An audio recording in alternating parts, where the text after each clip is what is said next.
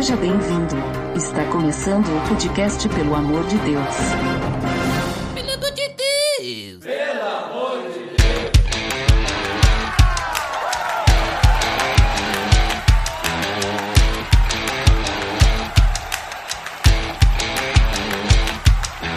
Tá no ar, podcast, pelo amor de Deus, eu sou Ed The Drummer e eu não sou intolerante à lactose. E tu, Marlon, é intolerante a alguma coisa? Só comida ruim mesmo, mas tudo certo. Ai, ai, mas hoje nós temos, aí não sei se é intolerante a comida ruim, mas nós temos também uma visita aqui, Marlon, direto do Errado Não Tá Podcast, Henrique Oliveira. Toque, toque, toque, posso entrar? Piadinha, desculpa, piadinha de tiozão. Buenas, galera. Eu tô chegando aqui diretamente das terras potiguares e apesar que potiguar significa comedor de camarão, eu sou alérgico, eu sou intolerante. Olha só, intolerante a alguma coisa. Temos pessoas intolerantes nesse episódio, então. Mas é só frutos do mar, só frutos do mar. Olha só, mas por que que eu falei isso? Porque hoje nós estamos reunidos para conversar sobre intolerância religiosa. Tá beleza, Você está escutando o podcast do site peloamordedeus.org.br e vai ao ar sempre nas sextas-feiras, a cada 21 dias. Inscreva-se no nosso feed para não perder nenhum episódio em peloamordedeus.org.br barra feed barra podcast ou pesquise nas plataformas e agregadoras de podcast. Curta nossa fanpage em facebook.com oficial. Nos siga no Twitter através do arroba underline PADD. E também no Instagram oficial PADD. Ou entre em contato conosco através do e-mail contato arroba pelamordedeus.org.br.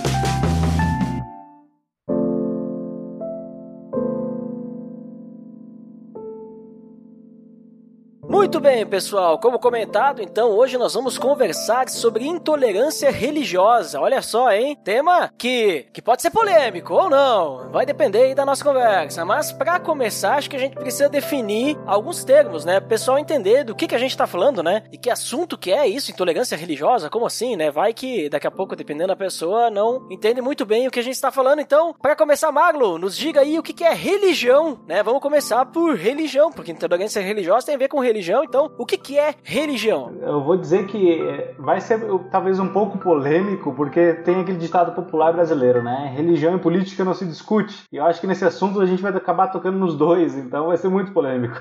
Mas eu tive a oportunidade de estudar na- no primeiro semestre de pedagogia, meu primeiro e único, né? Porque tá difícil conciliar as coisas aqui, seria minha segunda faculdade. Mas eu tive a oportunidade de ter bons estudos com bons professores e um deles eu tive a oportunidade na cadeira de sociologia estudar Émile Durkheim, né, um sociólogo e antropólogo francês, né? E aqui eu até saliento que pode haver alguns equívocos na minha interpretação, mas eu pude identificar em cima do conceito de Durkheim que ele faz um conceito somente em cima da religião, que basicamente ele diz que a religião é um elo em que as pessoas, né, nós como seres emocionais, se envolvem em torno do que é sagrado e profano, né? Então a religião aproxima um grupo, né, de determinada área da sociedade, tornando-se esse grupo íntimo e todos envoltos o quê? Num objetivo em comum, e fazendo com que a consciência sobre aquele grupo mude, ou seja, todos eles, né, entram de uma determinada forma e todos eles, a partir do momento que fazem parte daquele grupo, né, eles têm uma consciência e um objetivo em comum. Em outras palavras, religião para ele é um quê? Um conjunto de práticas, rituais e símbolos que tem o poder de influenciar a sociedade. Ela não cria a sociedade, porém ela tem o poder de influenciar uma sociedade, uma cultura, dando a então essa sociedade valores morais do que é certo ou errado e também do que é sagrado ou profano. Com isso,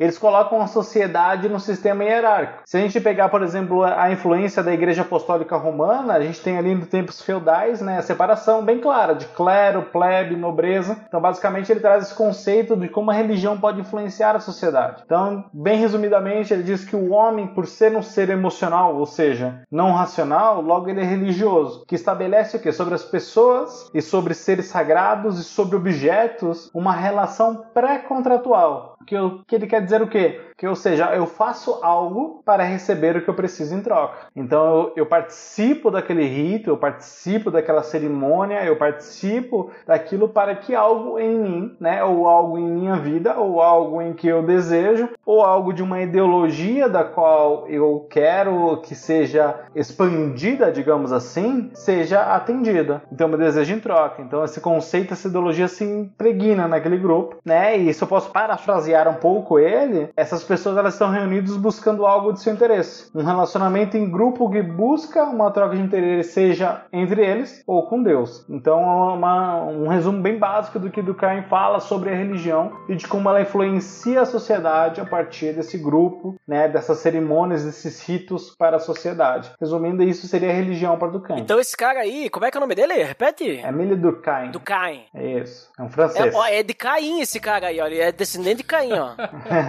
é do Caim. Mas então, tipo, pelo que ele fala, né, o conceito que ele traz, a religião ela teria que ter, ela, estaria relacionada com o grupo, digamos Exato. assim, não, não estaria, vamos dizer assim, a religião em si, ela não é algo É solitário, né? é, sozinha, vamos dizer assim. Ela é Isso. relacionada ao grupo. Não só às crenças, não só aos ritos, como tu falou. Mas é os Exato. ritos daquele grupo, sim. Teria que ter isso. Exato. Que se identifica numa sociedade, né? Então ele diz assim: a religião ela não constrói a sociedade, mas ela tem um poder muito grande de influenciar, né? Seja pela cultura, né? Seja pelo, enfim, pelos valores que ela, ela traz. Então, se esse grupo é maioria, logo ele vai influenciar uma nação inteira, por exemplo. Hum, interessante, interessante. E pra ti, Henrique, concorda aí com, com a posição aí do descendente de Caim ali que o Marlon trouxe? Eu concordo. A gente tem que entender que o homem é um ser social. Não tem como virar um ermitão e ser feliz pelo resto da vida. Então, religião é muito, além do religare, né, da- do homem a Deus, mas é muito de estar compartilhando uma fé. E aí, obviamente, a gente não fala só da religião cristã. Quaisquer religiões, você está dividindo ali com o outro coisas que você acredita e que pode te fazer ser uma pessoa melhor ou acreditar. Algumas pessoas acreditam numa segunda vida, algumas pessoas acreditam na vida eterna e por aí segue. Mas cada uma dessas pessoas ela precisa do outro também para continuar acreditando. É aquela famosa parábola da vela que se ficar sozinha e apagar não tem nenhuma outra que ajude a acender novamente. Então nesse caminho eu, eu concordo com o Durkheim. Olha só, que interessante. Nunca tinha ouvido essa definição do, do Cain, né? Mas, e agora que a gente tem, então, o que que é religião, né? Trazendo isso aí, tudo que foi falado. Quando a gente fala de intolerância religiosa, intolerância, meio que a gente tem ideia, né? Tipo, eu não tolero, né? Eu sou intolerante. Mas, quando a gente fala intolerância religiosa, o que que seria a intolerância religiosa? E como que a gente define, vamos dizer assim, que algo é intolerância religiosa? No sentido assim, ah, aquela situação que ocorreu é intolerância religiosa. Isso que tu estás falando é você está sendo intolerante religiosamente, né? O que que caracteriza a intolerância religiosa e o que seria intolerância religiosa? É que é, eu vejo que muitos assuntos, por ser polêmico que a gente vai trazer, a gente acaba sempre tendo que trazer um contexto antes de chegar ali, né? Por exemplo, se a gente falar de intolerância, porque a, a intolerância a gente sempre tá, quando a gente fala de intolerar, atribuindo a algo muito agressivo, né? Talvez até por conta do nosso âmbito religioso, quando a gente fala de intolerância religiosa, os casos são muito agressivos em si. Mas quando a gente fala de intolerância, talvez essa falta de empatia, de considerar o que o contexto, a cultura do próximo, o problema é justamente a não saber se contrapor com decência. Eu posso contradizer alguém sem precisar ser intolerante, porque a empatia ela não é um sentimento de concordância, né? Acho que a gente tem que deixar claro também. Porque a gente fala de empatia, parece que a gente romantiza a palavra, né? A empatia nada mais é também do que a gente a gente pode se contrapor, a gente pode discordar, a gente pode ser firme, mas tem uma frase que para mim que resume muito bem esse sentimento de empatia sobre uma discordância, se contrapõe à intolerância, que diz assim: tenha paciência com as outras pessoas que não descobriram algo que você demorou anos para descobrir. Né? Essa frase marcou muito a mim. Então, ou seja, a tolerância vem dessa empatia, mas a intolerância é justamente não saber se contrapor com decência. Tenho que fazer o quê? É não, não somente não concordar, eu tenho que oprimir, eu tenho que desvalorizar, eu tenho que humilhar o outro por conta de sua crença, né? Eu tenho que sempre colocar por menor. Porque a intolerância religiosa, acho que ela traz um ponto muito interessante, porque normalmente aquele que intolera a religião do outro, normalmente ele está se colocando acima, né? Então ele está dizendo, o, o que você crê é tolice, logo o que eu creio é mais interessante, né? Eu poderia ter uma intolerância política também. A intolerância ela carrega isso, ela, ela, ela, ela traz um, um quê de, de arrogância, né? Sobre um assunto, sobre uma determinada área, no caso a religiosa que a gente está trazendo aqui. Nós como cristãos dizemos, ó, oh, então o que vocês crerem é tudo balela, tudo que vocês creem aí não leva a nada, de uma forma arrogante, de uma forma em que eu humilho, eu desvalorizo, coloco aquela pessoa para baixo, eu não trago luz, amor, edificar a vida daquela pessoa, não, eu tenho que desvalorizar. Eu não tenho que só não concordar, eu tenho que botar aquela pessoa no chinelo e dizer assim, ó, vocês não valem nada. Concordando com o que Marlon falou aí, hoje eu tava dando uma olhada nos stories do Instagram e uma pessoa que eu sigo, ela é ateia. E ela colocou uma coisa que eu digo, cara, ok, você ser ateu, mas por que, que você precisa atacar o outro? E aí eu fui até abrir agora para falar exatamente o que ele postou. Ele colocou: cuidado, evangelho é comércio, pastor é gerente, crente é cliente, bênção é produto, igreja é shopping, Jesus é o marketing. E eu fiquei pensando, cara, o que aconteceu para esse cara criar criar essa ojeriza tão grande, essa intolerância? Porque quando eu penso em intolerância, eu penso em algo que me faz mal. Por exemplo, eu sou intolerante a camarão, a frutos do mar. Se eu comer, isso vai me fazer mal e dependendo do quanto, eu posso até morrer. Então, isso é algo que eu não quero na minha vida. Mas eu preciso atacar o camarão, o coitado do camarão ali, tão bonitinho, que tanta gente gosta só porque eu não posso? Aí, isso eu acho que vem a questão da intolerância. Quando a gente vai vai olhar no dicionário mesmo, fala muito sobre intransigência, mas também sobre uma atitude odiosa e agressiva direcionada ao outro. Isso é intolerância. Então é como se só porque o outro tem uma, uma religião diferente da minha, eu tenho que atacá-lo. Eu tenho que chamar de estúpido, eu tenho que dizer tanta gente morrendo, como é que você acredita em Deus? E, e são tantas. Não são opiniões, mas é tanta coisa que a pessoa fala que não tem base que você resta parar e deixar a pessoa regurgitar tudo aquilo e não não rebater, porque não adianta. A pessoa não tá ali para conversar, a pessoa tá para atacar. Uhum. Então, quando alguém é intolerante, é melhor que a gente se cale, porque a intolerância, ela só vai fazer mal. E dependendo de como for a minha resposta, eu só vou jogar gasolina naquilo. Uhum. Uma pessoa que já tá odiosa relacionada a algo, essa pessoa só vai aumentar essa questão dependendo de como de como eu falar. Então, essa intolerância religiosa ainda é muito forte, mas ao mesmo tempo que eu trouxe um caso que é contra nós cristãos evangélicos, no caso, nós também somos privilegiados, porque a gente vive num país entre bastante aspas laico, só que é um país católico, né? E também evangélico, é um país cristão. Então a gente não sofre tanta tanta perseguição assim. Por exemplo, eu tenho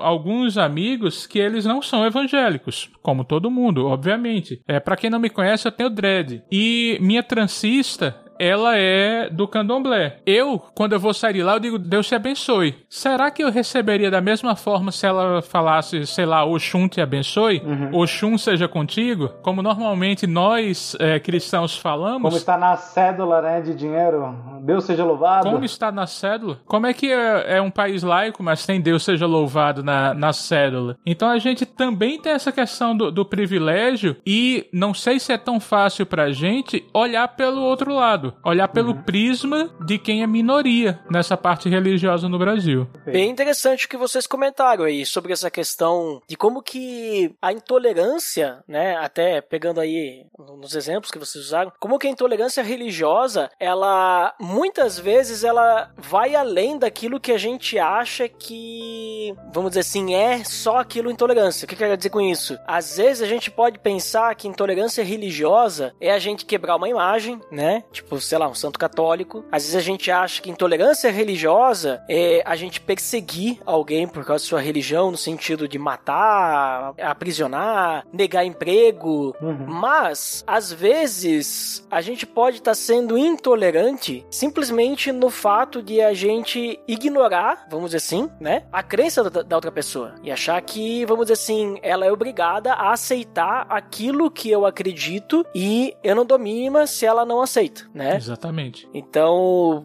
pelo que vocês estavam comentando, assim, eu fui percebendo essa, essas nuances, né? Então, a gente começa a perceber que é um, vamos dizer assim, quando a gente conversa sobre esse assunto, é um caminho bem, né? bem tortuoso, assim, né?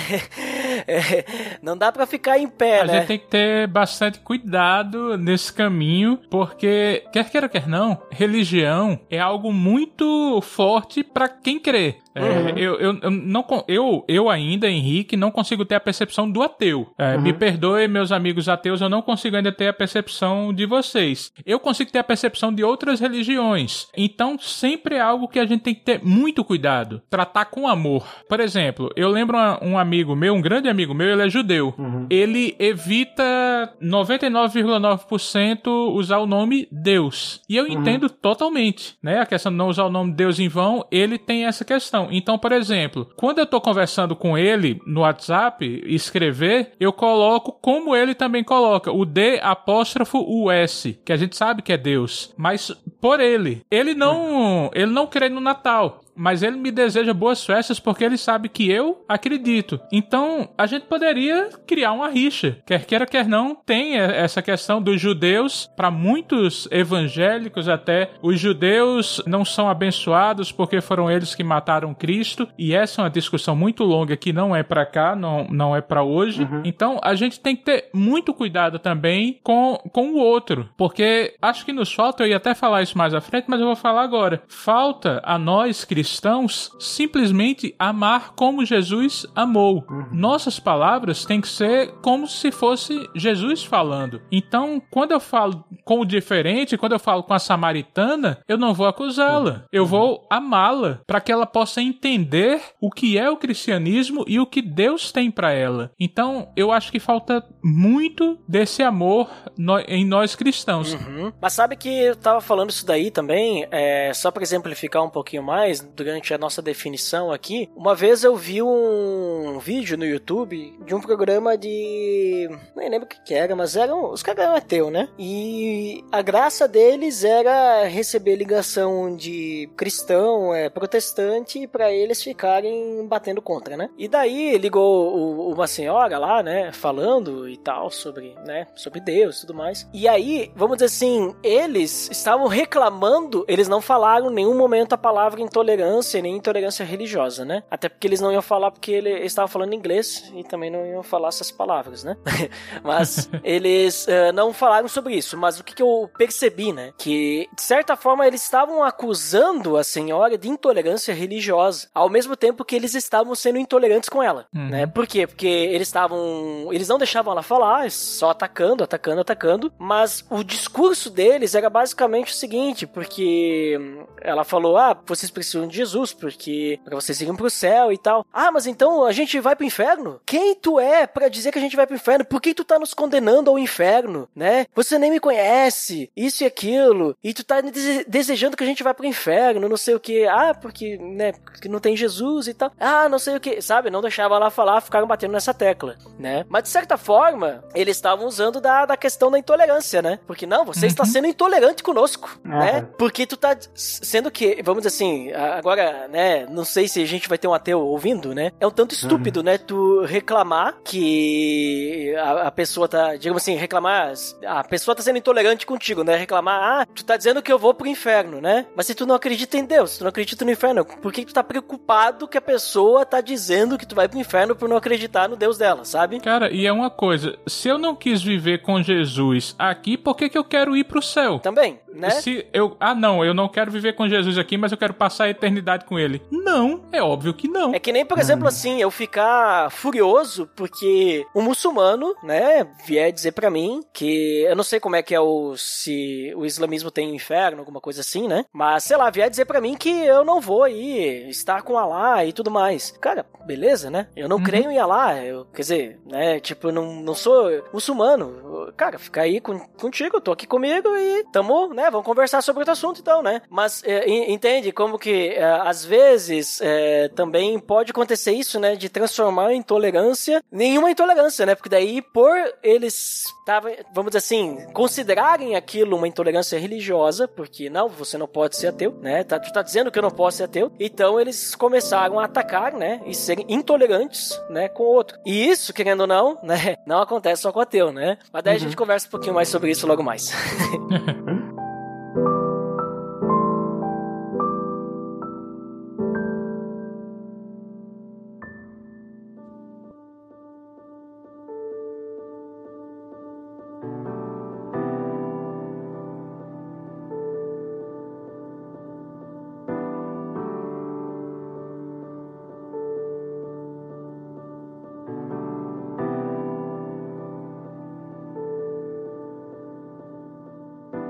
Então, pessoal, acho que ficou bem claro aí o que é religião, o que é intolerância religiosa, né?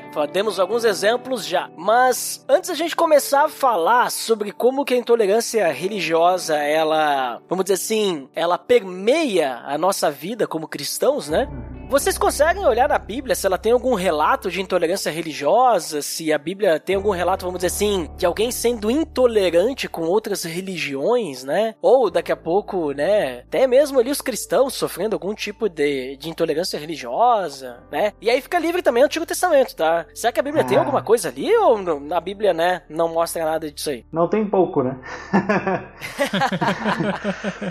Acho que existe em nós, assim como cristãos, quase que um, um dever de se explicar assim sobre a tolerância, até porque, é, como eu disse, a gente permeia, a gente está no meio da sociedade, então nós temos amigos que não são cristãos, né? Então se ouve muito falar assim, tipo, quero dizer, não quero relativizar a Deus, nem mesmo estar aqui agora como advogado dele tendo que defender Deus, não é isso. Mas eu defendo muito que nós cristãos devemos também ter uma apologética, sabe, para conversar com essas pessoas, para a gente ter argumentos para conversar com as pessoas com dúvidas que às vezes para nós assim, né, é como já diria Pedro, né, que a gente tenha na ponta da língua a razão da nossa fé, né? Que a gente saiba de fato defender a Cristo de maneira que eu defenda, eu saiba explicar no que eu creio, né? Então quando eu falo que a gente tem que explicar a tolerância, a gente ouve muitas vezes assim: "Ah, o Deus do Antigo Testamento era intolerante, né? É, é um Deus que mandava guerrear com outras nações, favorecendo os judeus. Ele estava guerreando e matando todo mundo que não, não acreditava nele. Daí, tipo, tá. Então, antes da gente entrar nos episódios que eu vejo na Bíblia, é preciso a gente esclarecer isso, né?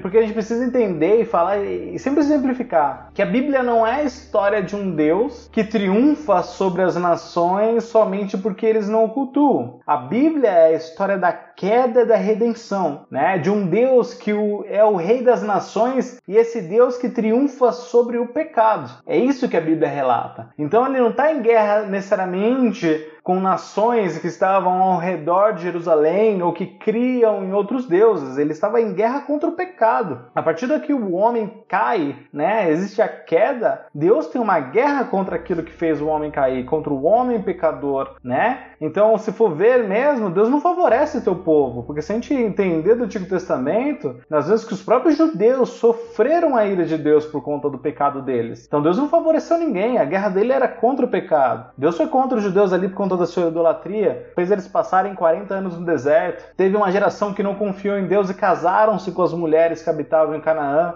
Teve a população humana dizimada na época de Noé. Então Deus batalha contra o pecado da humanidade. E sua guerra então não é necessariamente contra um povo, uma nação, mas contra a idolatria do nosso coração. E é por isso que Jesus vem e rasga o véu, nos concilia de novo com ele e faz com que a tolerância seja como está escrito em Romanos 10, 11 e 12, que diz assim: Conforme diz a Escritura, todo aquele que nele crê jamais será decepcionado. Portanto, não há distinção entre judeus e gentios, pois o mesmo Senhor é o Senhor de todos e abençoa ricamente todos os que invocam. Ou seja, é preciso que a gente entenda que Deus tem uma guerra contra o pecado, ele não tem guerra contra um povo, apesar de que ele diz, eu sou, é, né, eu sou, eu sou, né, eu sou o Senhor das nações, eu sou o Senhor dos exércitos, ele, ele de fato ele é, mas ele é para triunfar sobre o pecado da humanidade que Cristo veio morrer aqui para nos salvar, né? Então, dito esse contexto, dito tudo isso, a gente responde a pergunta: se existia tolerância religiosa na época da Bíblia, a gente começa pelos apóstolos, né? Todos eles morreram por conta da intolerância religiosa, né? Eles foram perseguidos e mortos por conta da pregação do evangelho, mortos, né, das formas mais terríveis que a humanidade poderia presenciar. Inclusive, se for perguntar para muitos de nós, é uma das evidências da, da existência de um Deus como Cristo, porque a forma como eles, como eles morreram, né? Você fala, cara, ninguém sustenta uma mentira ao ponto de morrer dessa maneira. Nós também podemos ver a própria história do apedrejamento de Estevão também na Bíblia, que é um episódio de tolerância religiosa, né? Ele está ali pregando o evangelho, né? Falando sobre o pecado, sobre os membros do conselho. Então, Estevão começa a confrontar eles e ele é arrastado para fora e é apedrejado. Então, logo após esse episódio ali que está em Atos 6, 7 e 8, a gente vê Saulo começa a perseguir a igreja, prender todo mundo que fazia parte, fazendo com que os cristãos ali daquela região começassem né, a se difundir para outras regiões. Então, aqui é um, um pouco de, um, de algum dos exemplos, né? Mas os apóstolos são a evidência do que, que é de fato a, a intolerância religiosa para nós cristãos, né? Então a gente vai falar isso um pouquinho para diante. Mas ao pregar o evangelho, né, eles são perseguidos e muitos deles então mortos por conta disso. Indo aí nisso que Marlon falou, o próprio Jesus, né? Sim. Os fariseus é, eram o tempo todo atrás de Jesus justamente por causa de uma intolerância religiosa. A gente não pode esquecer isso. Obviamente, tinha toda a questão do, do governo falando de forma secular, mas a parte principal era a parte religiosa, por eles não conhecerem. Como assim você vai destruir esse templo? Como assim você é filho de Deus? Toda essa parte vem de uma intolerância e a intolerância vem do não conhecer o outro, né? Também tem isso. Os judeus, por não conhecerem o que realmente Jesus estava falando, havia essa intolerância da parte deles. Mas eu queria lembrar de um fato do Antigo Testamento. Eu sou o chato que corta na própria carne e meio que, que gera munição para quem é contra o evangelho. Mas, por exemplo, você pega a história de Elias e os profetas de Baal. Elias, ele poderia ficar calado, após não vir fogo do céu, ele faria o sacrifício ali e ok. Mas não, enquanto os profetas de Baal estavam lá fazendo suas, suas danças, suas oferendas, ele estava zombando, zombando deles, zombando de Baal. Ah, será que ele não está dormindo? Fale mais alto, ele pode ter ido no banheiro. O que hoje em dia é totalmente inaceitável. Mas a gente tem que também saber que aquilo era parte de uma época né? Aquela época era meio assim. Por exemplo, para nós hoje é muito estranho. Ah, ok, é, vocês viram que Deus é Deus, então vamos matar todo mundo, em vez de dizer, não, por que, que a gente não vai evangelizar para esses profetas se converterem? Mas a gente tem que ver também que era aquela época, era a época da lei e não a época da graça. Que aí também para não, não gerar tanta munição assim, né?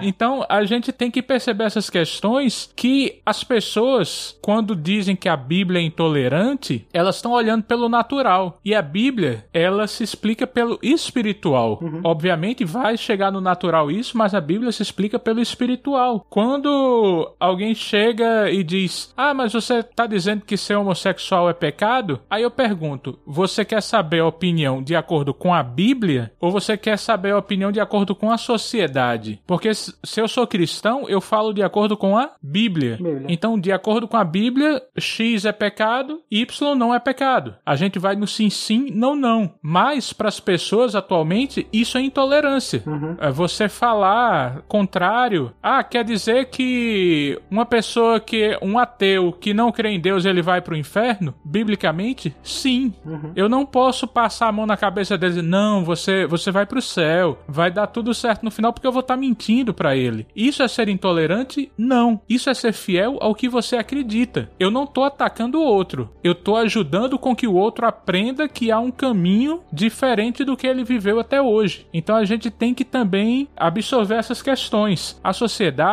ela não é cristã. Ela não pensa de forma cristã. Ao contrário, o mundo jaz no maligno. A gente tem que saber dessa questão também. Então, quando a gente fala sobre relatos de intolerância religiosa na Bíblia, será que eram, será que era intolerância mesmo ou era apenas uma forma de você afirmar sua fé? Quer queira quer não. Se você está afirmando que você é destro, você está negando o canhoto. Não tem como. Não dá para ser sim e não ao mesmo tempo. Então eu acho que também é uma, uma coisa boa a gente pensar se às vezes a gente olha algo como intolerante e aquilo é simplesmente uma afirmação da fé. Eu li uma frase esses dias no Twitter que dizia assim, né? Tudo é religiosidade para aqueles que não sabem ouvir um não, né? Então a gente pega uma geração agora que está acostumada com tudo sim, sim, sim, uhum. sim. Quando a gente contrapõe alguma coisa, algum pensamento deles, ah não, eles são extremistas, eles são fundamentalistas, eles são religiosos, né? Eles não conseguem ver uma outra ótica. Tipo, não, eu, eu posso discordar, né? E ainda assim ser tolerante. É isso que eu falei agora há pouco sobre empatia, né? Eu posso justamente ser fiel à palavra, eu posso discordar e ainda uhum. assim eu posso conviver contigo. Aliás, né? O próprio Cristo diz: não peço que os tire do mundo, mas os livre do mal, né? Então nós estamos inseridos, né? Como seres de luz que devemos ser, mas estamos inseridos nessa sociedade pecaminosa, na sociedade da qual nós ainda pecamos, né? Mas somos limpos ali por conta de Cristo. Então concordo também. É bem interessante também o fato de que vocês comentaram ali sobre como que a Bíblia, né, ela traz né, diversos relatos de intolerância religiosa e até o Henrique até adicionou algumas questões importantes também, né, que tipo a gente não pode esconder nossa fé também, né? Uhum. E a gente não pode também mentir, né? Tipo, de certa forma nem sempre sempre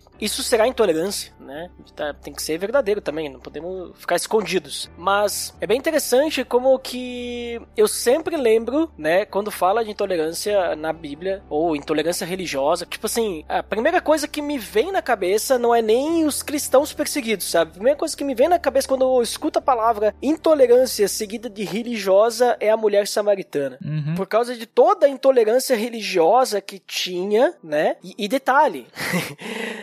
eles eram da mesma religião, de certa forma. É. eram os pentecostais né? dos reformados. Tipo isso, sabe? Só que eram os caras de Israel, vamos dizer assim, e os caras de ou melhor, o do Reino do Norte e Reino do Sul, de, os israelitas e os judeus, né? né? Os pessoal de, Jerusalém e tal. Então, cara, eles estavam seguindo o mesmo Deus, né? E aí, é muito interessante que quando Jesus vai conversar com essa mulher samaritana, Jesus, ele não é intolerante com ela. A mulher samaritana é intolerante com ela mesma, né? Uhum. Porque ela chega e diz, ué, tu não é judeu? Tá conversando uhum. comigo, sou samaritana? Né? Tu não pode. tipo assim, tu tem que me tratar mal, né? Claro, não foi bem essas palavras, mas eu já imagino que tinha sido, né? Mas é, isso me chama muito atenção, assim, né? Que como que a intolerância religiosa, muitas vezes, ela cria uma cultura e, e a gente passa a aceitar aquilo muitas vezes dentro de nós, né? E a gente acha aquilo, beleza, a gente sabe que não é certo, mas a gente passa a considerar aquilo como certo, cria uma rotina, aquilo vira um hábito, né?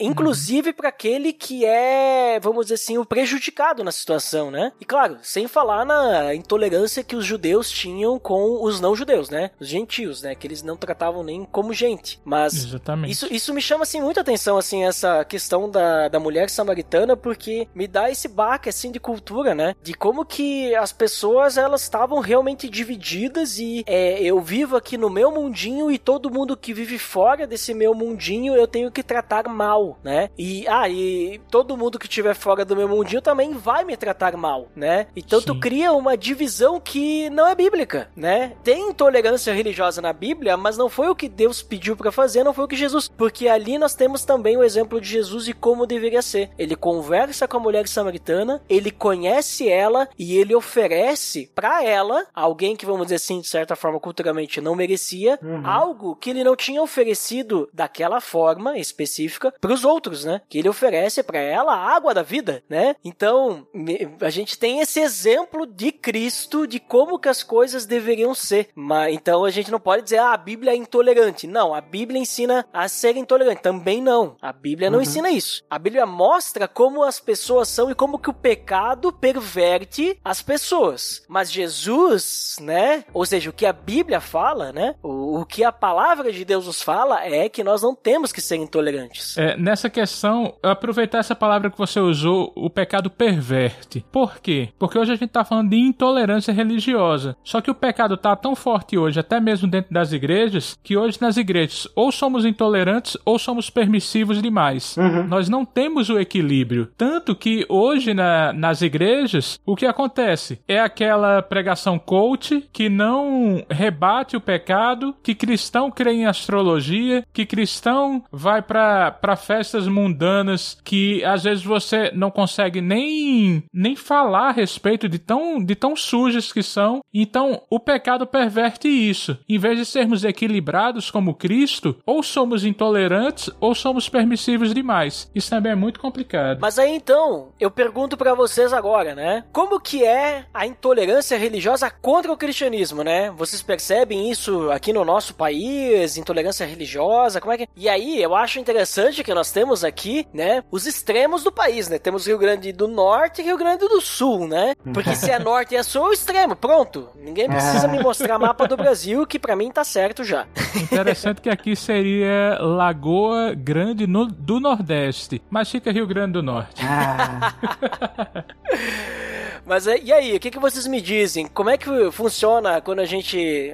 Nós, né, como cristãos, né? Como é que vocês uhum. veem a intolerância religiosa contra nós? E se vocês percebem isso acontecendo aí no nosso país? Quando a gente citou ali os episódios da Bíblia, é clara a ilustração de como é que eles sofriam perseguições. A perseguição contra o cristão era justamente pelo que? Pregarem a palavra, o arrependimento e Jesus como Senhor, que nos livra dos pecados. Então, ou seja, eles chegavam contra alguém sobre um povo, sobre uma cidade, sobre sobre os religiosos da época, pregava arrependimento, pregava arrependimento sobre os pecados e sobre levar a mensagem, sobre falar que Cristo é, é, o, é o nosso Senhor. E aí então eles eram perseguidos, né? Então eles eram perseguidos justamente por levar a mensagem do evangelho. Basicamente o que eu vejo que a gente sofre no Brasil, na minha opinião, não é uma intolerância, não uma grande maioria. Eu acredito que existam episódios em trabalhos, em chacotas, existem algum, uh, algumas intolerâncias sobre quando se é, interage com algum grupo, mas ela ainda é muito pequena comparado, por exemplo, ao Oriente Médio ou qualquer outro país que realmente sofre uma grande tolerância, né? Mas na verdade eu quero trazer dois pontos aqui para a gente conseguir entender, porque basicamente é isso. O, o que eu acredito que no Brasil, né, o que a gente sofre não é uma intolerância intolerância religiosa numa grande maioria. E nesses dois pontos eu quero trazer o quê? Primeiro, eu acredito que nós somos zombados não por conta da pregação do evangelho, mas nós somos zombados e perseguidos muito por aqueles que dizem pregar a mensagem, né? Então não tem como eu, eu, tocar nesse ponto e não acabar levando em consideração a realidade política do país, né? Nós temos governantes e pessoas influentes que expõem ritos, né,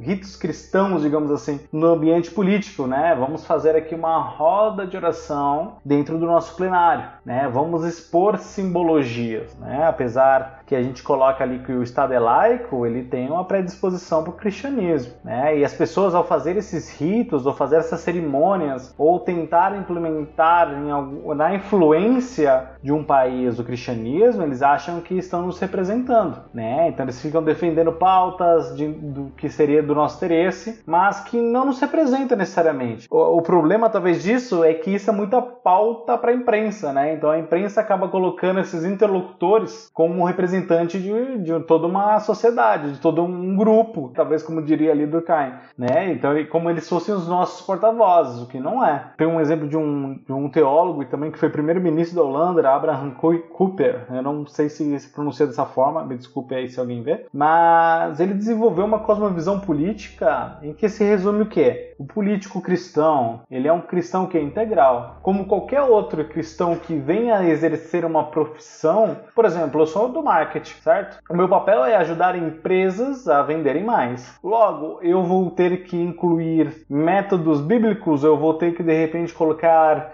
nos layouts dos materiais algum versículo bíblico, eu vou ter que impor ali uma visão eh, teoricamente cristã sobre o que acontecer aquilo. Não, eu vou usar então da minha cosmovisão para buscar fazer o que é correto perante os olhos de Deus e ainda assim exercer minha profissão com um bem como um todo. O político então seria isso. Então o político cristão ele que é um cristão em tempo integral. E a política é o quê? Uma profissão. Então é, o Abraham ele traz isso como um político que ama o seu próximo, como um cristão deve ser, que zela pelo bem, né, de um grupo ou de uma, sei lá, dos meus colegas de trabalho e também aqueles que eu estou sendo representado. E aí como político fazendo o quê? Ao invés, por exemplo, de que nem aconteceu aqui na nossa cidade, né, utilizar o plenário de vereador para negociar terreno para um próximo festival promessas, esse político vai fazer o quê? Não, ele vai priorizar a saúde, ele vai priorizar a educação, ele vai priorizar a segurança, ele vai priorizar pautas que defendam a sociedade para um bem-estar do que eu amo ao próximo, assim como também defender interesses, né, como valores de uma sociedade do qual com a minha cosmovisão eu creio, não impondo uma religião, um posicionamento uma, e um, um viés religioso cristão, como é que acontece. Eu trago meus pontos, como a gente disse agora há pouco, uh, eu vou defender o meu ponto de vista, eu vou defender aquilo que eu creio, utilizando da minha cosmovisão, utilizando da minha fé, mas ao mesmo tempo eu não imponho, né? Então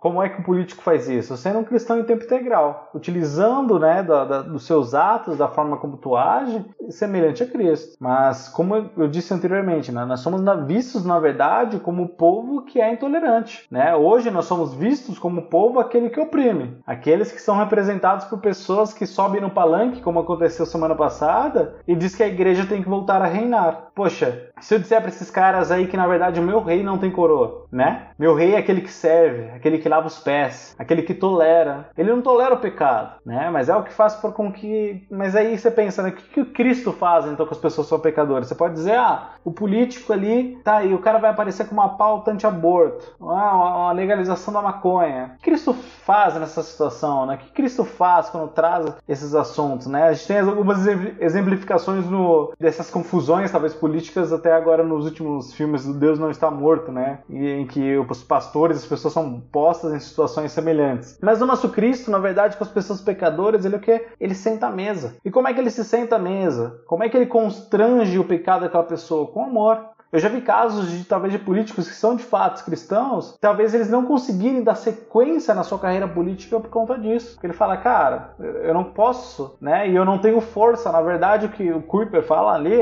é Kuiper, não sei como é que pronuncia, desculpe mesmo quem, quem tá ouvindo. Mas ele diz justamente é por isso que o cristão tem que ser um ser político, ele tem que se envolver. Nós devemos estar lá, mas não como uma bancada evangélica, né? Mas como cristãos políticos que somos lutando pelos valores de uma sociedade ponto, né? E, e, isso valorizando todos os outros pontos. Mas o que vemos lá, na verdade, são rodas de oração de pessoas que são pecadoras, de pessoas que se batizam no Rio Jordão, de pessoas que têm histórico de pecado e nenhuma conversão, nenhum fruto sendo gerado. E desculpa até meus colegas aqui que eu me empolgo um pouco nesse assunto, né? Mas o, Vai lá.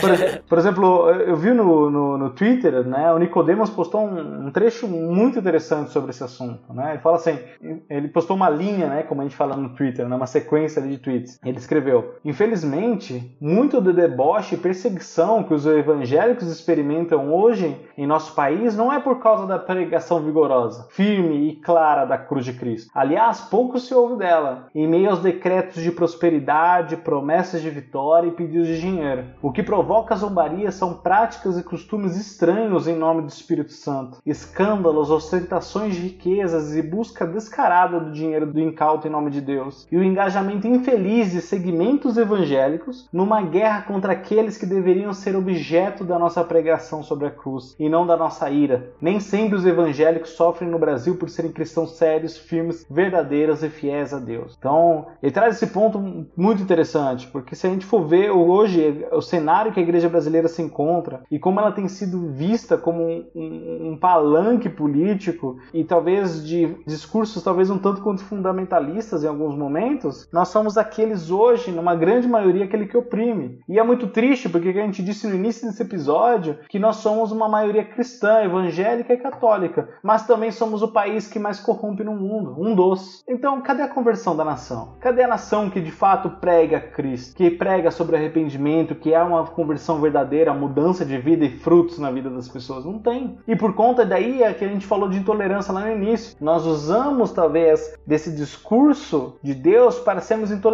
e o que a gente faz? A gente oprime, a gente hostiliza, a gente coloca para baixo, a gente humilha aqueles que não seguem a Cristo, né? Ah, existe do outro lado contrapontos? Existe, né? Aí talvez seria o segundo ponto. A gente não pode ser inocente também. Claro que o Henrique trouxe isso muito bem. A gente não tem que ser bobo. A gente tem que saber se contrapor, né? E ao mesmo tempo ser intolerantes com eles, né? Existe sim uma agenda que é como talvez esses homens que dizem se representar, liderado por homens pecadores, influenciados pelo príncipe desse mundo. Então eles trazem pautas na educação, na política e tudo que tange a nossa sociedade, valores e ideologias que nos contradizem. Mas é claro, se a gente oprime, vai ter o opressor do outro lado também, que vai dizer: eu não quero ser mais oprimido, eu não quero mais esse povo que se diz de Deus me oprimindo. Vindo aqui, daí a gente fala sobre o episódio de tolerância religiosa, vindo aqui porque eu não creio numa coisa dessa, chutando o santo, ou que nem o Henrique trouxe o exemplo, né? Ah, porque Deus te abençoe. Será que se eu falasse Oxalá te,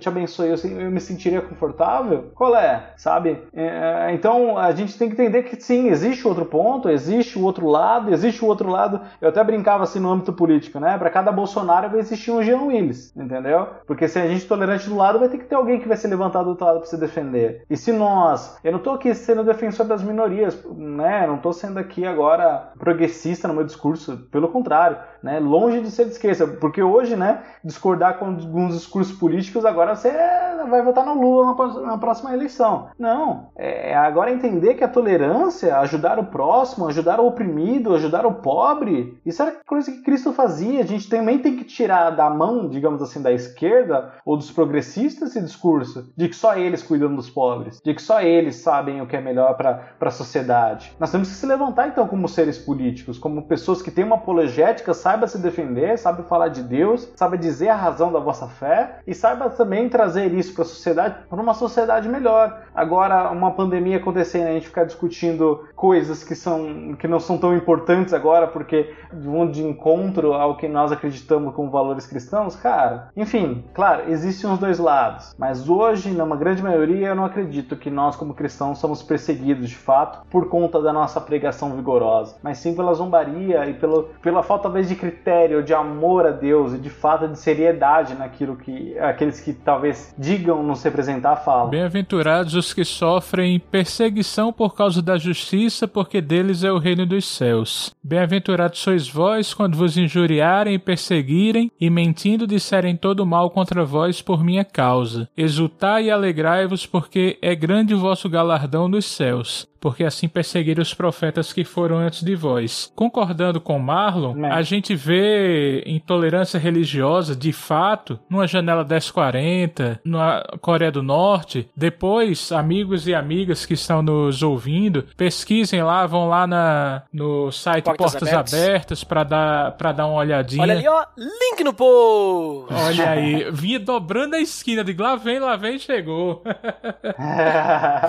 então, aqui no Brasil Brasil a gente tem? Tem. A gente também não pode dizer que não há. Mas é totalmente diferente. E eu concordo muito com o Marlon. Né? Isso, isso. Eu concordo muito com o Marlon. E, e eu fico pensando: a culpa é nossa. A Aham. culpa é nossa como cristãos. Sabe por quê? Porque quando uma história em quadrinho coloca Superman dando um beijo gay, a gente se levanta como os baluartes da justiça. Uhum. Quando Edir Macedo, R.R. Soares, Silas Malafaia, Valdomiro Santiago, eles enrolam as pessoas, a gente fica caladinho. Exatamente. Então, a gente criou pra gente mesmo essa ojeriza. Eu me lembro, eu me converti em, em março de 96, né? Ô, velhinho, velhinho, acontece. Eu tinha dois anos, Henrique. Olha ali, eu tinha seis, hein? Tudo bem, eu tinha, eu tinha 15.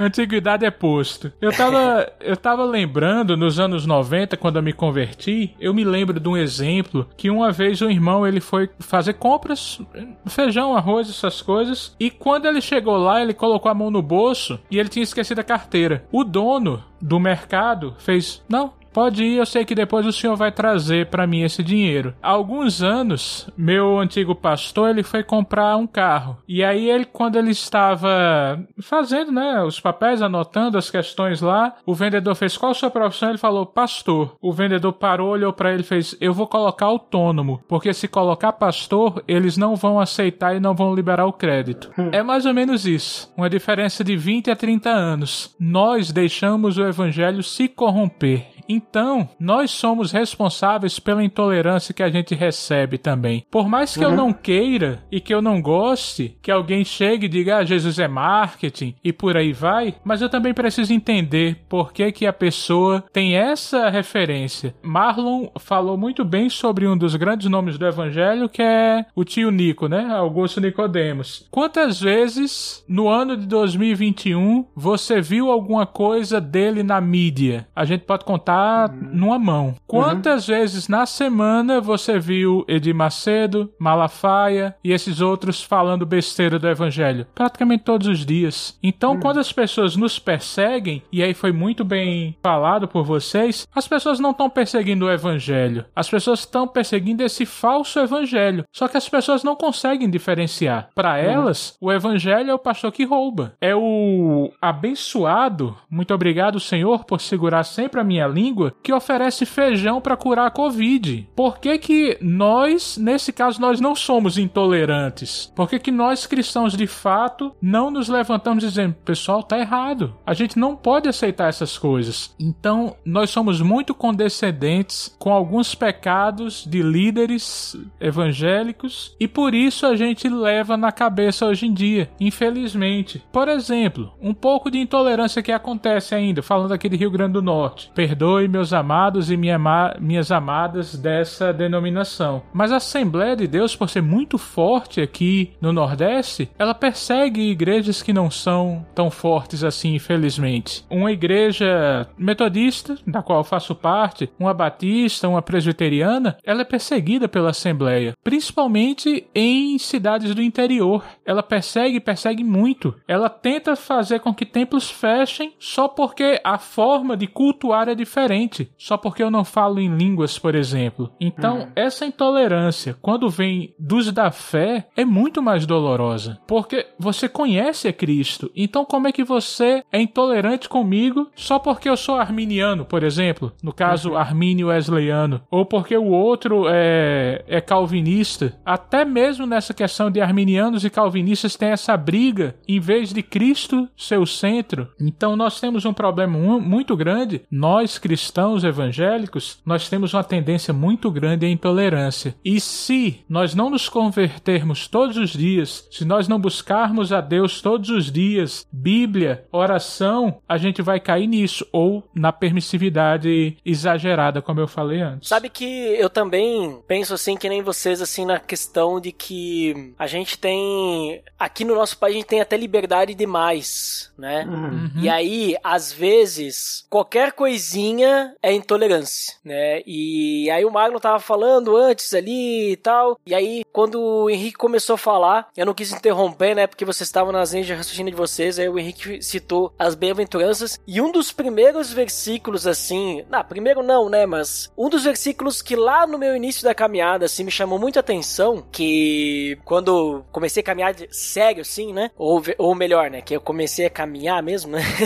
Uhum. que me chamou muita atenção eh, de, diante de tantas mudanças e transformações que estavam acontecendo, né, devido a aquilo que eu estava aprendendo e, e, o que o Espírito Santo estava transformando na minha vida, foi 2 Timóteo 3:12, né, que fala que de fato todos os que desejam viver piedosamente em Cristo Jesus serão perseguidos, né? Uhum. Então, cara, pegando junto com as bem-aventuranças, às vezes a gente reclama de barriga cheia, porque nem o Henrique falou ali, a gente não vive num lugar que a gente é perseguido mesmo. A gente tem aquilo ali que vocês comentaram, uma chacotinha, alguma coisa assim e tal. Tem. Ah, vai acontecer. Vai acontecer também algo como o Henrique falou, que é por causa dos cristãos, de, vamos dizer assim, a gente sofreu um pouco de preconceito? Vai. Vai acontecer também que nem aqui na Serra Gaúcha, em que o cristão que é protestante, né, evangélico e tudo mais, ele também sofre um pouco de preconceito devido à imagem que os cristãos têm na mídia, cristão protestante, diante da cultura católica aqui na nossa região? Vai. Mas se a gente é cristão de verdade, a gente tem que estar preparado para isso, né? Tipo, Jesus ele sofreu muito mais que a gente, perseguição. Os primeiros cristãos também sofreram muito mais. Então eu acho que se a gente percebe um pouquinho de intolerância religiosa no nosso país, a gente precisa, vamos dizer assim, ficar tranquilos e até mesmo felizes, né? Porque bem-aventurados, né? Os que são perseguidos. Porque a gente está sofrendo intolerância religiosa, ou seja, a gente está sofrendo uma intolerância por causa que as pessoas percebem a nossa fé, ou seja, a gente está no caminho. Mas agora pode também acontecer o contrário, né? Até vocês já deram umas pinceladas ali um pouquinho sobre como que a gente age com os outros, né? E aí eu não sei se vocês querem complementar alguma coisa a mais especificamente sobre isso, quando os cristãos são intolerantes com outras religiões. Vocês até já comentaram alguma coisinha, mas vocês têm mais alguma coisa a adicionar sobre isso? Sobre a intolerância que os cristãos têm com outras religiões? E aí entra qualquer uma, né? Até mesmo aqueles que se dizem sem religião, mas pela definição que o Marlon trouxe aí do, do Caim, né?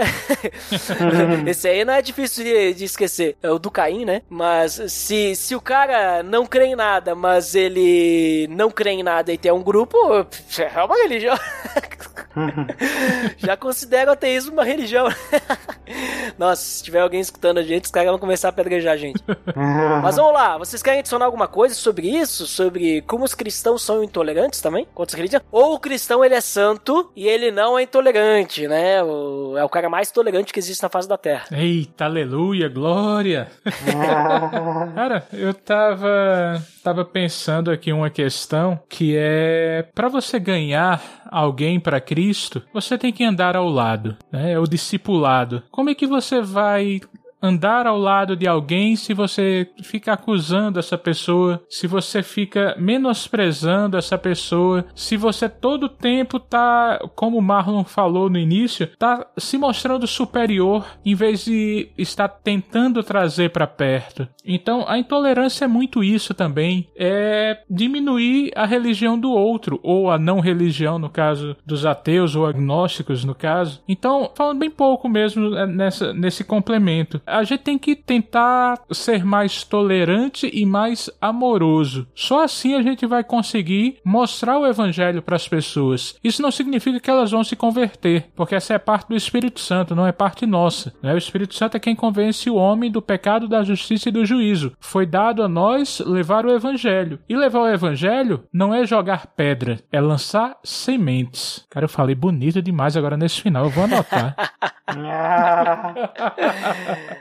Mas eu concordo contigo, Henrique, porque, vamos dizer assim, a gente crê muito aqui, né? Eu não sei como é que é na, na igreja que tu frequenta ali, o método de evangelismo, né? Mas na igreja que eu e o Marlon frequentamos, a gente crê muito no evangelismo relacional, né? Então a gente. Exatamente. Não tem muito assim evangelismo de panfleto ou de fazer grandes eventos de colheita, sabe? Deixa eu te interromper só para dar um exemplo. Perdão, perdão. É porque, senão eu vou esquecer que eu tô velho. Vai lá, vai lá, Me vai. respeitem.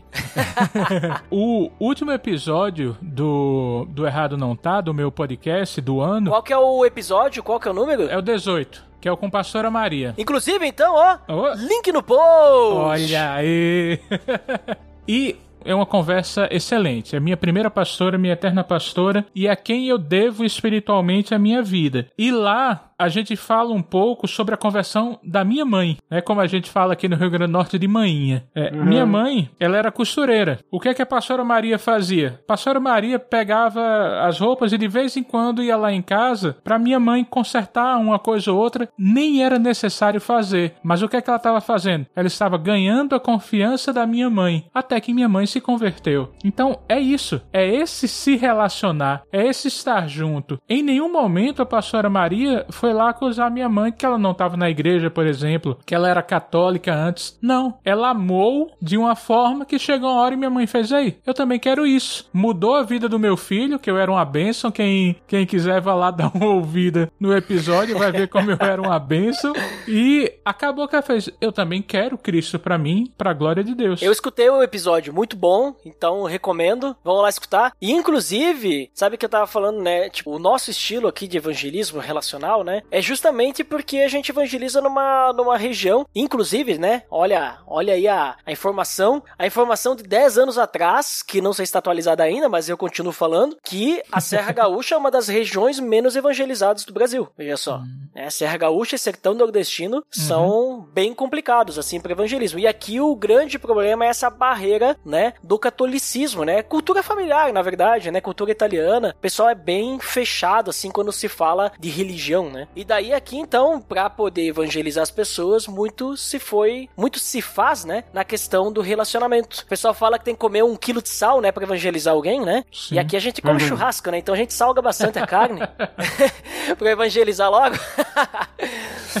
Aqui tem a carne de sol que já é salgada. É, olha só. Mas aqui a gente partiu muito do início lá, né, de quando fundaram a igreja que a gente congrega, né, que tinha a dona Edna, né, que ela fazia os bolinhos, né, ia na casa das vizinhas, levava um bolinho pra conversar, né, bater um papo, né, e assim foi indo, foi evangelizando. Inclusive, se alguém quiser ver esse relato, a gente tem um vídeo na nossa igreja, inclusive, link no post dela contando essa história do bolinho, né. Mas é bem essa, essa ideia, né, tipo, se a gente for intolerante, a gente não vai levar ninguém pra Cristo. Porque a gente não leva pra Cristo com intolerância. A gente leva pra Cristo com amor, né? Que nem o Henrique falou aí. E aí, pra gente fechar aí com chave de ouro, o que vocês me dizem? É conclusão aí. Não é considerações finais ainda. Mas conclusão aí. Como é que o cristão tem que ser perante outras religiões? A gente tem que ser intolerante ou tolerante, né? Como é que a gente tem que falar diante de um católico, de um espírita, de um bandista, de um muçulmano e não tô pensando mais em nenhuma religião agora, mas vocês entenderam o que eu quero dizer, né? Com diante de um judeu, até mesmo, né? Um judeu ortodoxo, que, ou até mesmo, olha só, diante de alguém de outra congregação, né? De, vamos dizer assim, ah, se eu sou tradicional, diante de um pentecostal, por exemplo, como que tem que ser aí? O que, que vocês me dizem? Só pra gente dar uma encerada aí, passando bastante cera, né?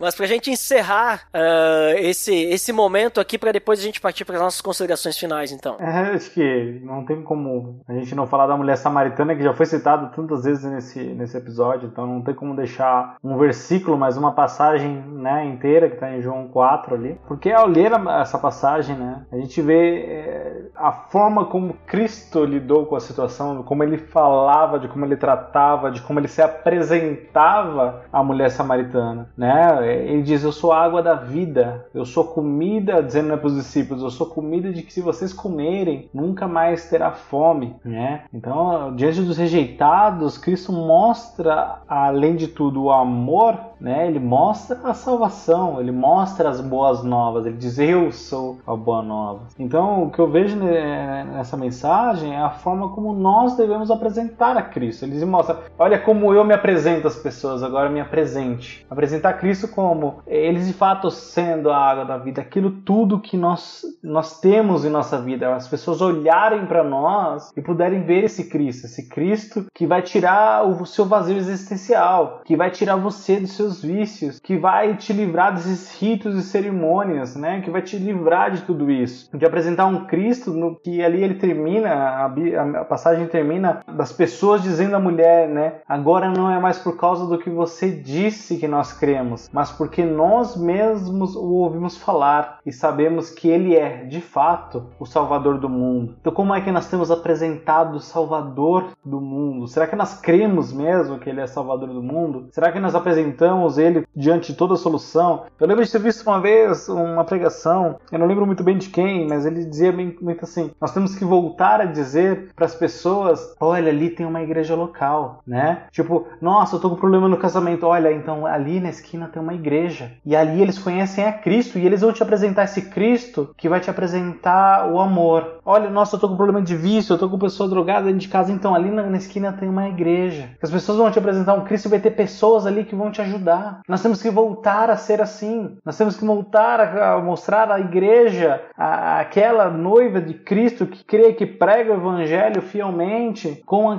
como o Salvador do mundo. Que ali vai ser apresentado o Salvador. Ali vão ter pessoas semelhantes a ele. Ali vai ter pessoas que o levam a sério, que realmente é tudo que aquelas pessoas têm.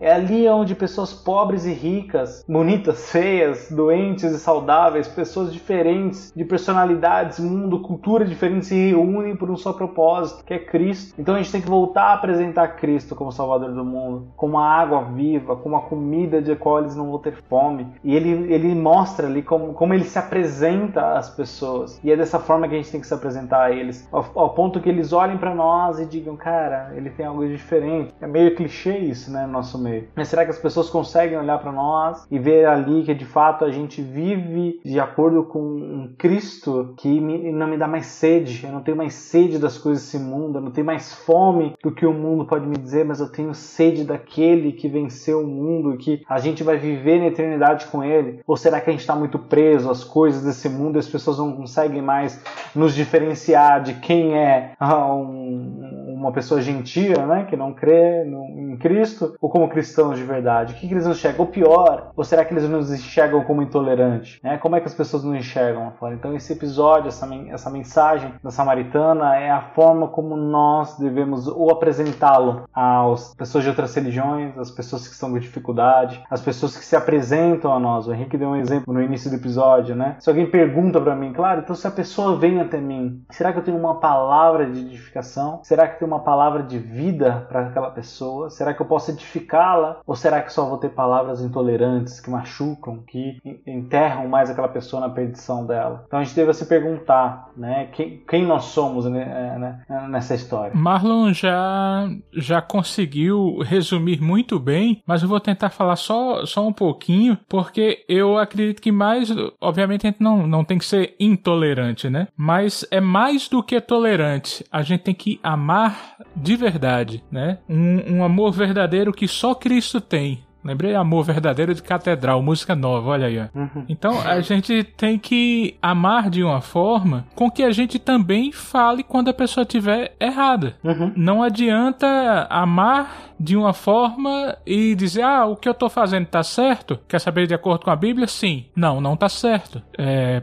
ah, mas é, é minha religião. Ok. Viva a sua fé de acordo com o que você crê mas você quer viver de acordo com o cristianismo, segundo a Bíblia cristã, isso é errado. Então a gente também tem que. E aí, por que, que eu digo que a gente tem que falar com um amor verdadeiro? Lembrando mais uma vez da minha mãe. Minha mãe, ela sorria para você e te dava a maior bronca da sua vida. E você simplesmente baixava a cabeça e via que ela tava falando com tanto amor que você entendia, falando de uma forma bem tranquila. Hum. Então a gente não precisa gritar, como alguns pastores fazem muito, a gente não precisa precisa se exceder, a gente precisa agir como Cristo agiu, falar como ele falou, amar como ele amou. Então, quando a gente for falar com o outro, com o próximo, ame. Ame como você queria ser amado. Eu acredito que isso vai resumir muito. Não, não, não queira ser mais do que ninguém. Nós somos todos iguais. Apenas uns já conheceram a Cristo e até por isso tem uma responsabilidade maior do que quem ainda não conheceu. Então a gente tem só que pregar o evangelho com amor. Quando chegar alguém que não tem a mesma fé que a nossa, a gente conversa. A gente é um ser social. A gente fala normalmente com o outro e a gente dialoga. Se você notar que a pessoa não está receptiva, respeite também. Então, vamos agir como Cristo semeou e não como as igrejas atualmente jogam essa semente podre para tantos lugares. Acrescentando também, talvez um tópico que talvez aí se a gente se perguntar também como é que a gente reage né, à perseguição. A gente também tem um episódio de que quando Cristo fala dê a outra face, é justamente sobre isso. Uhum. Né? Dar a outra face não é sobre a alguém tá te tratando mal, alguém tá sendo violento contigo, então eu vou dar outra face, né?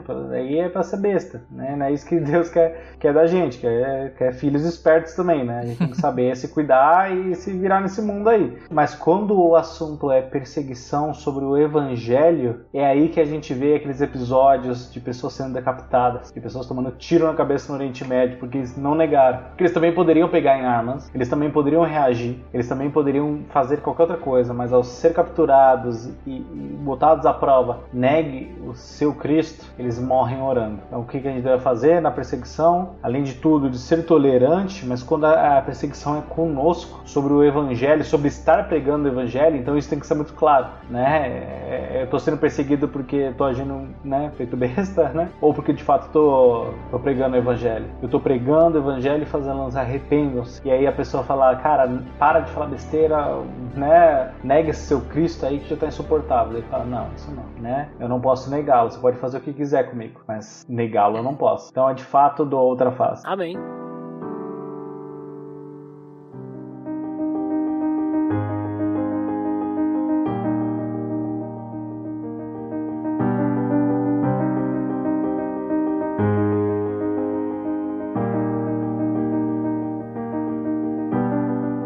Então, pessoal, considerações finais depois desse longo papo aí que tivemos sobre intolerância religiosa. Vamos falar o que nós finalmente consideramos. Então, primeiramente, Henrique, você que é a visita aqui, nos diga o que você finalmente considera depois relembra aí o pessoal onde é que eles podem te encontrar. Sim, sim, já agradeço, porque né, fui muito bem recebido. Muito obrigado, Ed, muito obrigado, Marlon também. E eu tava pensando a respeito Intolerância religiosa é o desconhecimento da fé do outro. Então, quando a gente desconhece, isso causa afastamento. Afastamento vai causar acusações e até raiva. Não, não quero me demorar nesse final, porque eu acho que, que é bem sucinto. A gente precisa, como cristãos e cristãs, buscar a Deus para olhar o próximo com o amor de Cristo, independente da fé que o outro professa. Então, que a gente possa aprender com, com esse episódio que foi muito bom para mim, eu aprendi muito, que a gente possa aprender que o outro pode não ser exatamente como a gente pensa. Não é porque, ah, ele é ateu, então ele é ruim, isso, aquilo. Por exemplo, um exemplo de bastidores. O Eduardo e o Marlon, o Ed, né? E o Marlon, eles são do Rio Grande do Sul. Eu sou do Rio Grande do Norte. Nesse momento, eles estão com calor e eu não.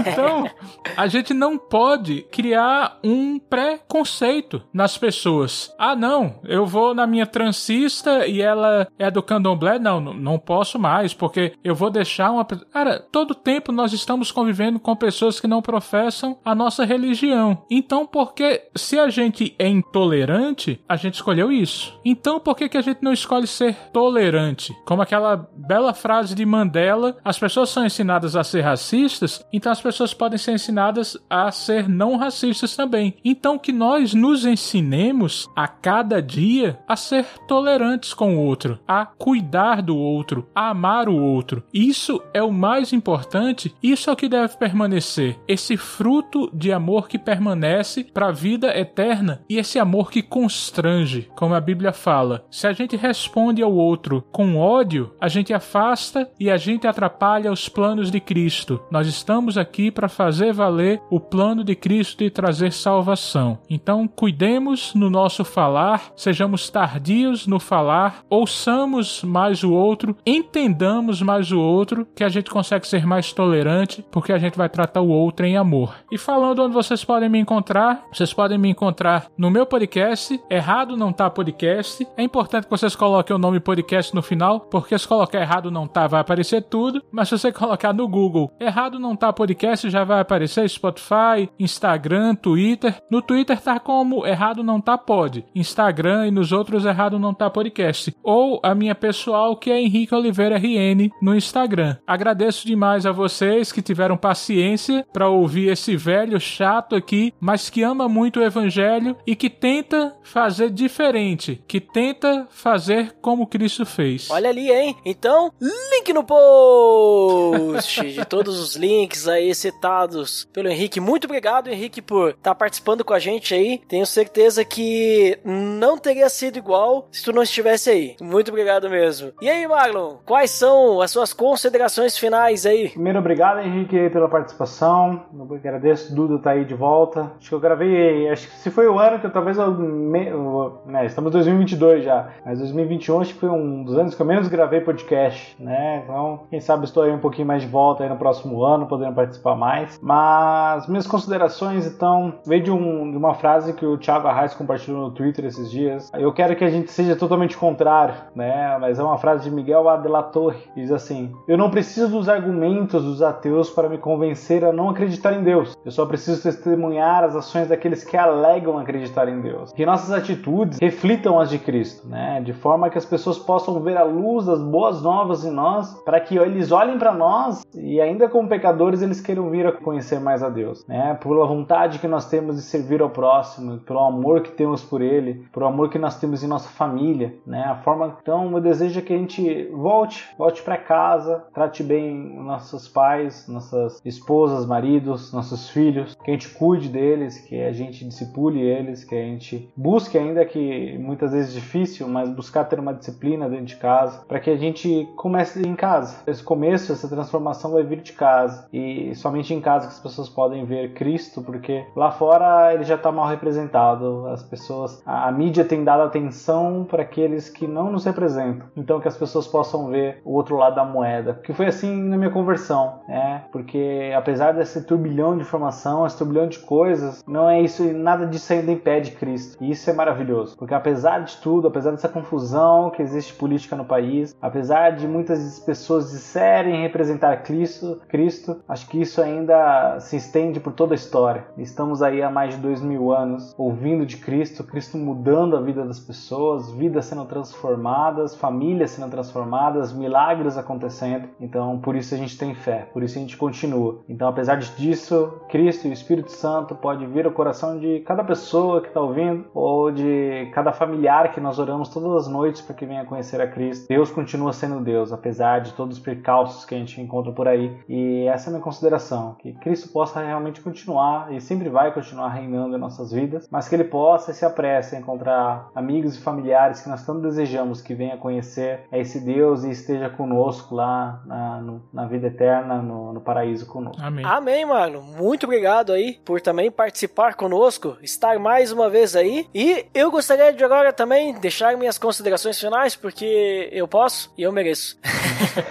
Afinal, participei do episódio também.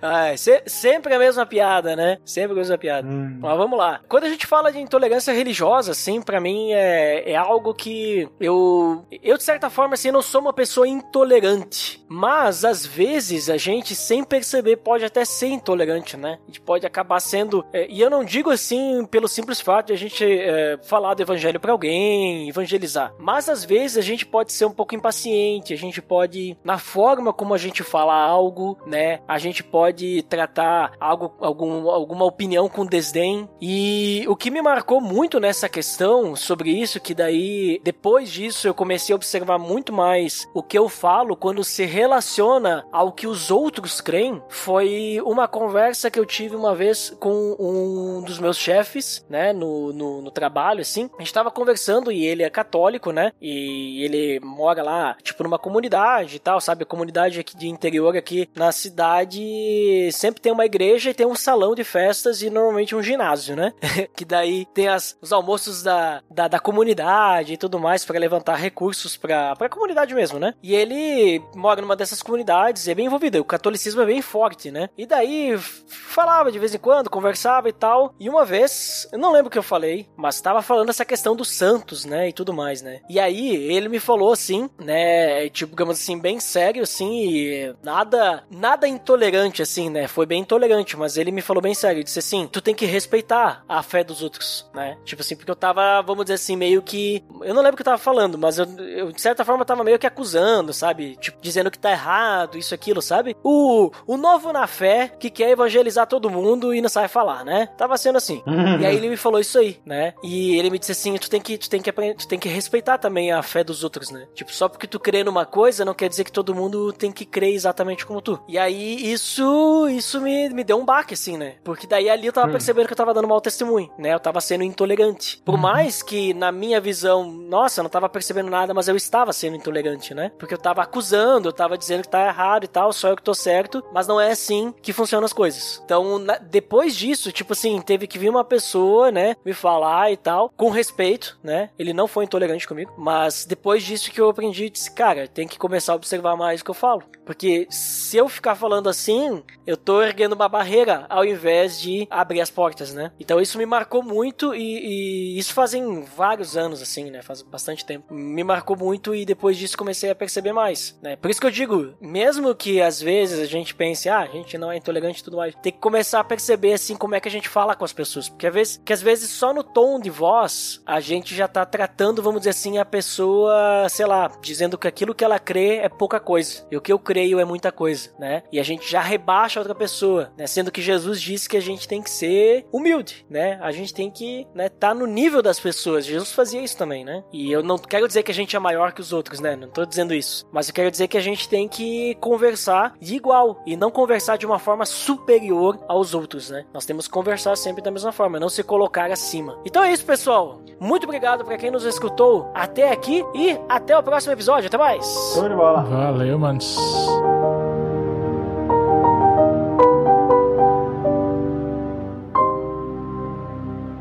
Pelo amor de Deus!